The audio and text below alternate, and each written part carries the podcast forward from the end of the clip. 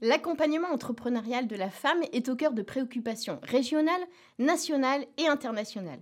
Le développement du réseau d'incubateurs Les Pionnières, la multiplication des programmes de mentorat à l'initiative de la Commission européenne et de multiples autres initiatives peuvent en témoigner. De façon générale, l'accompagnement entrepreneurial a pour vocation de soutenir le porteur ou la porteuse de projet dans la construction de son modèle d'affaires. On connaît peu de choses sur les modalités de l'accompagnement psychologique des femmes potentiellement créatrices. Pourtant, certaines d'entre elles n'osent pas passer à l'acte en raison d'une trop grande sensibilité aux stéréotypes de genre.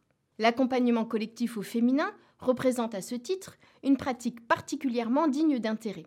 Il se caractérise par l'organisation d'ateliers collectifs composés uniquement de femmes potentiellement créatrices et animés par une femme entrepreneur.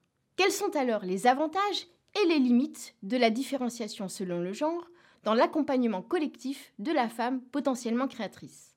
Nos résultats de recherche portent d'une part sur le rôle de l'accompagnement collectif au féminin dans la levée de freins psychologiques vis-à-vis de la création d'entreprises et d'autre part sur les enjeux de la mixité dans le domaine de l'accompagnement entrepreneurial. Nos données empiriques de nature qualitative ont été collectées à partir d'entretiens semi-directifs d'une observation non participante et d'expérimentation en univers féminin et en univers mixte. Attachons-nous tout d'abord au rôle de l'accompagnement collectif au féminin dans la levée de freins psychologiques vis-à-vis de la création d'entreprises.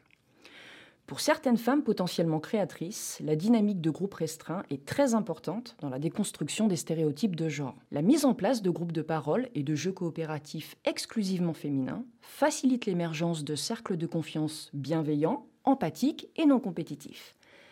Elle autorise ainsi la levée de freins psychologiques vis-à-vis de la création d'entreprises. Ces freins psychologiques sont très souvent issus d'un sentiment de culpabilité lié à la difficulté d'articuler tant de vie professionnelle et tant de vie familiale. Ces freins peuvent aussi provenir du sentiment de solitude inhérent au lancement de tout projet entrepreneurial. La participation à un collectif de femmes animé par une chef d'entreprise répond alors à un besoin d'approbation externe lorsque celui-ci fait défaut au sein de la famille.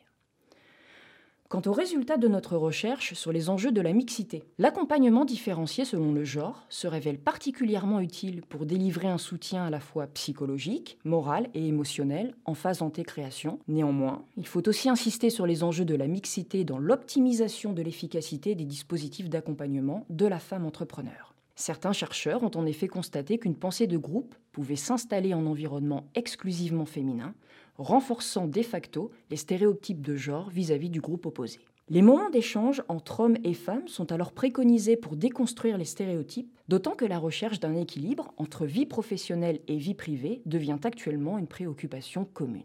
Nos travaux consacrés à l'accompagnement collectif au féminin ont révélé le souhait de certaines femmes d'établir des complémentarités avec leurs homologues masculins pour partager des expériences entrepreneuriales diverses et constituer des réseaux d'affaires. Par ailleurs, l'importance du collectif féminin tend à diminuer lors de la phase d'accompagnement technique afférente à la construction du business plan. De façon générale, le principal apport théorique de notre recherche réside dans l'exploration en profondeur d'une forme particulière d'accompagnement entrepreneurial de la femme. Celui-ci est basé à la fois sur une approche collective, c'est-à-dire en groupe de femmes, et sur une approche genrée de l'accompagnement, autrement dit exclusivement entre femmes. Nos travaux viennent compléter les recherches antérieures dédiées prioritairement à l'accompagnement individualisé en binôme. Au niveau managérial, notre recherche incite à prendre davantage en considération les freins psychologiques de la femme entrepreneur dans le contenu des différents programmes d'accompagnement entrepreneurial. Notre étude met donc l'accent sur la nécessité de développer des actions pédagogiques de sensibilisation aux stéréotypes de genre par la multiplication de formations adaptées. La diffusion de modèles de réussite féminins favorise aussi le renforcement de l'intention entrepreneuriale de créatrices potentielles et permet à ces dernières de se projeter plus facilement dans l'activité entrepreneuriale. Enfin, il apparaît plus qu'utile d'encourager les hommes à participer aux actions de coaching et de mentoring des femmes organisées dans le cadre de réseaux féminins afin de mettre en avant les bienfaits de la mixité.